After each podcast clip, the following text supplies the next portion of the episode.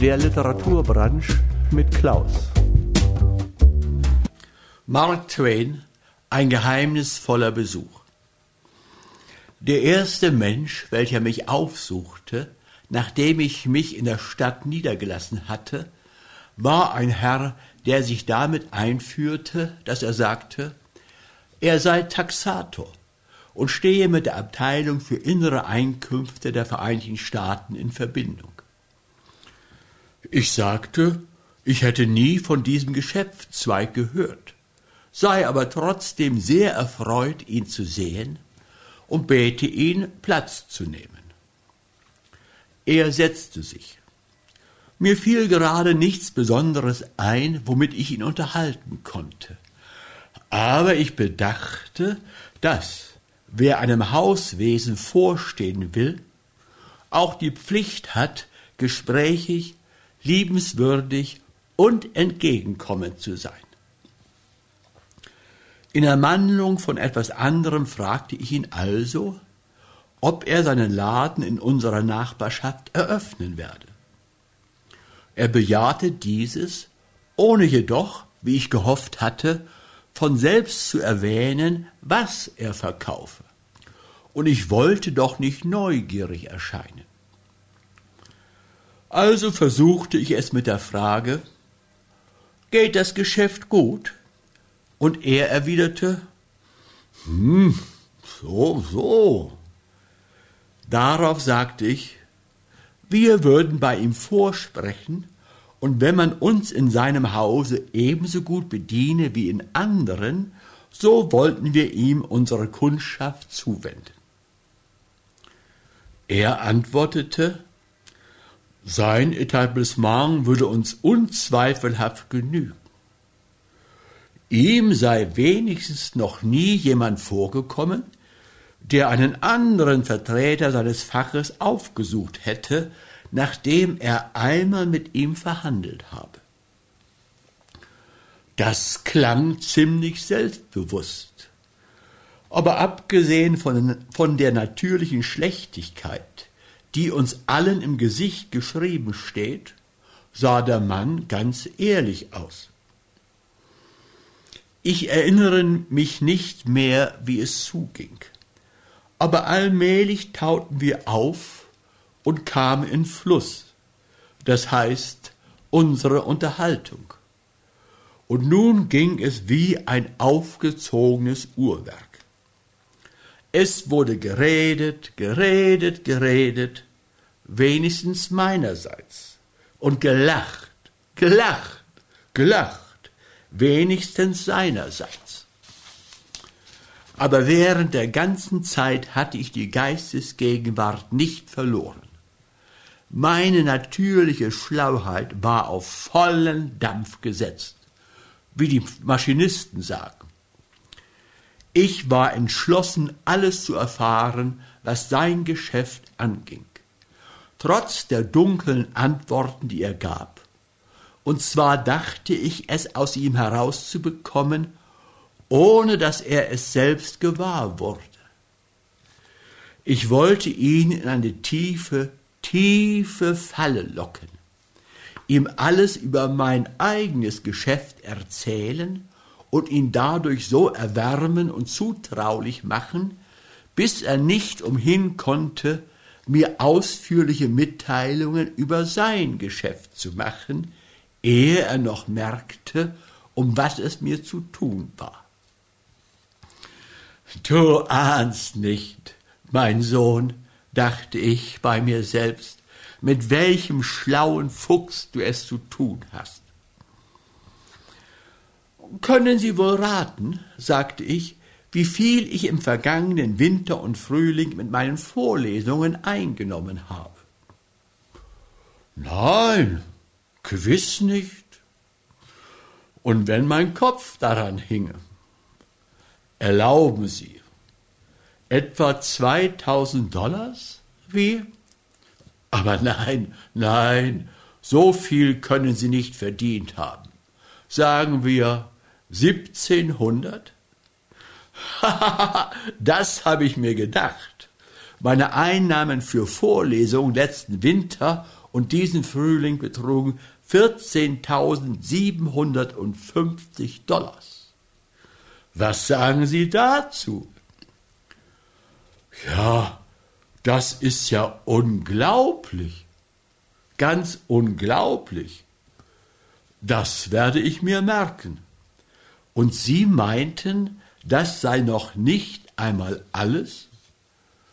Alles? Kein Gedanke.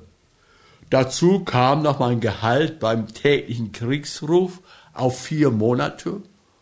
Ungefähr, ungefähr.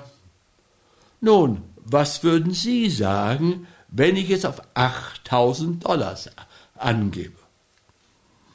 Was ich sagen würde?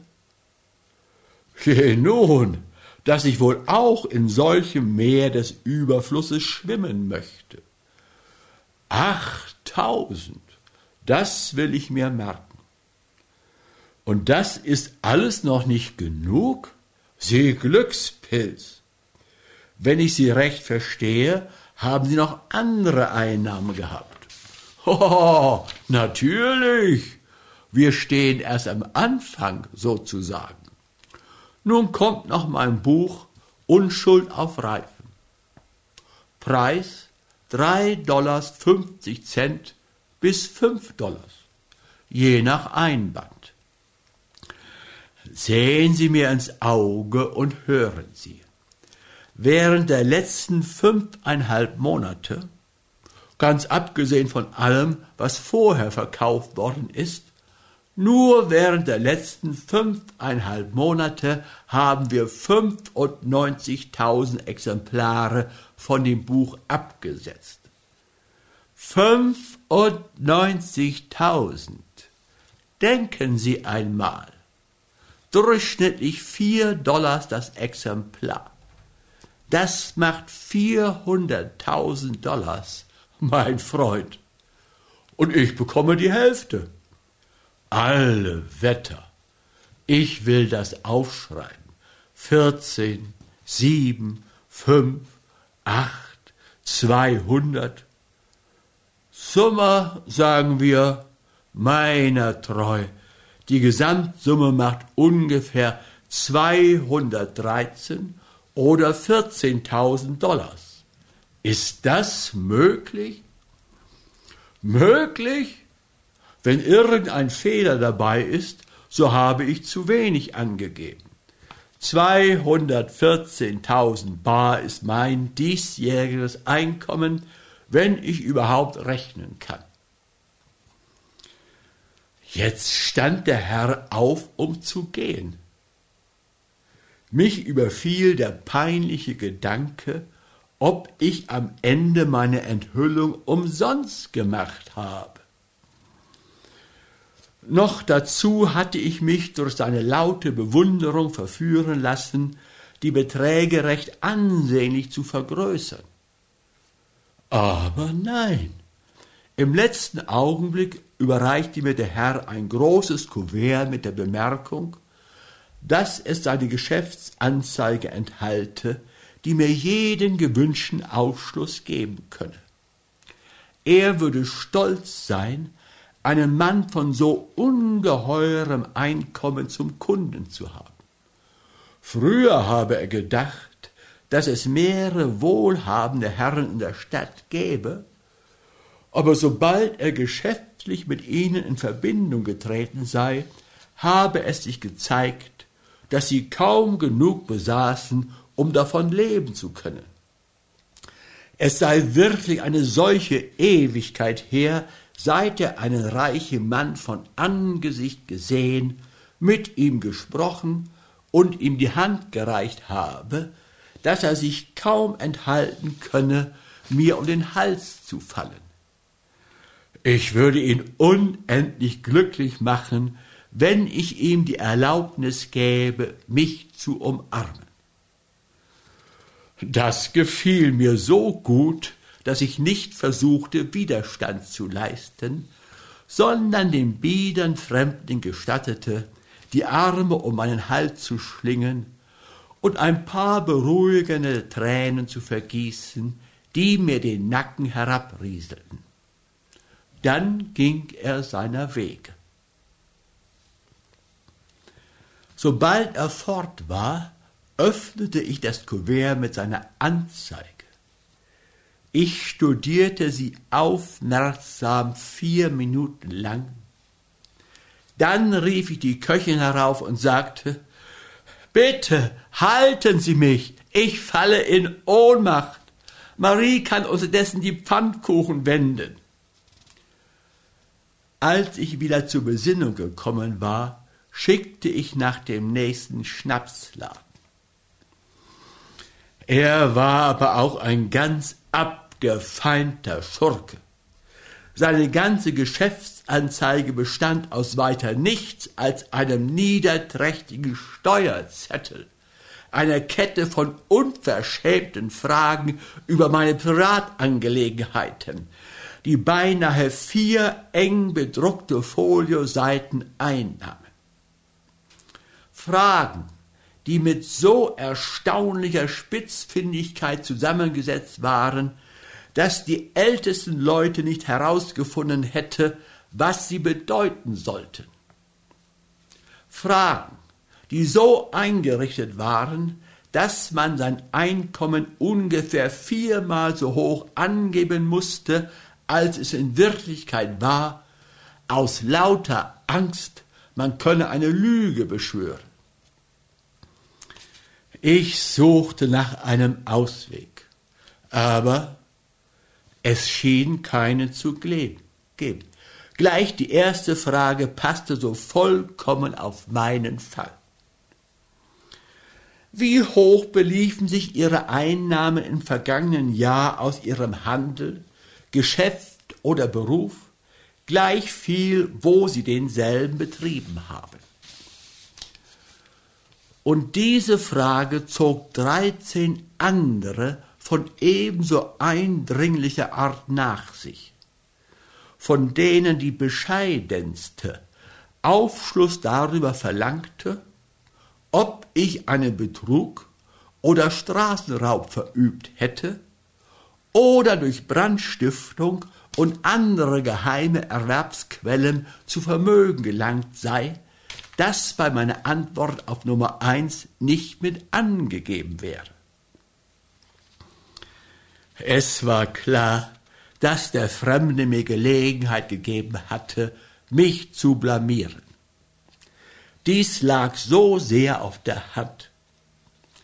Der Fremde hatte mich mit seinen Schmeicheleien verführt, ein Einkommen von 214.000 Dollars anzugeben. Gesetzmäßig waren tausend davon steuerfrei. Das war der einzige Abschlag, den ich entdecken konnte. Und das war doch nur ein Tropfen im Ozean. Bei den gesetzlichen fünf Prozent musste ich der Regierung die Summe von 10.650 Dollars Einkommensteuer bezahlen. Ich will hier gleich bemerken, dass ich es nicht getan habe.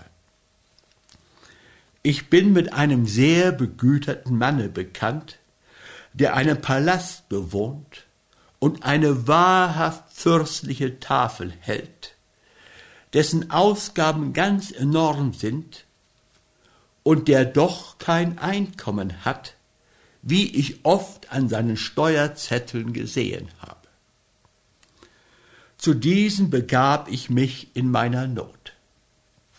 Er nahm eine schreckliche Liste von Einnahmen zur Hand, setzte sich die Brille auf, tauchte die Feder ein und, ehe ich mich's versah, war ich ein Bettler.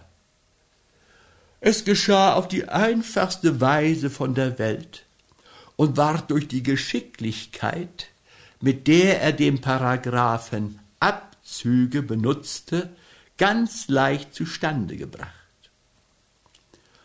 Er setzte meine Staats- und meine städtischen Steuern auf so und so viel fest, meine Verluste durch Schiffbruch, Feuer und so weiter auf so und so viel. Verluste beim Verkauf von Landbesitz, Verkauf von Viehstand, Zahlung für Miete des Anwesens, Ausbesserungen, Umbauten, Zinsvergütung, schon vorher besteuerter Gehalt als Offizier der Armee, der Flotte und so und dergleichen mehr. Aus jedem dieser Punkte wusste er ganz erstaunliche Abzüge herauszuschlagen. Als er fertig war und mir das Blatt hinreichte, sah ich auf den ersten Blick, dass während des ganzen Jahres meine Einnahmen, das heißt der Gewinn dabei, nur 1250 Dollars 40 Cent betragen hatte. Dazu kommt, sagte er, dass 1000 Dollar steuerfrei sind. Gehen Sie jetzt aufs Steueramt und beschwören Sie dies Dokument. Dann bezahlen Sie Steuern von 150 Dollars. Während er sprach, zog sein Söhnchen, der kleine Willi, einen Zwei-Dollar-Schein aus des Vaters Westentasche und verschwand damit. Ich möchte alles wetten, dass der Junge auch sein Einkommen falsch angeben würde, wenn mein fremder Herr ihn morgen besuchte. Machen Sie die Abzüge immer auf diese Art? fragte ich. Auch wenn Sie Ihre eigenen Steuern berechnen?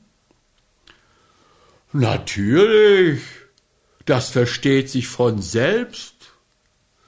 Wenn unter der Rubrik Abzüge nicht jene elf tröstlichen Klauseln ständen, müsste ich ja alljährlich an den Bettelstab kommen, nur um diese verhasste, schlechte, geldgierige und tyrannische Regierung zu unterstützen.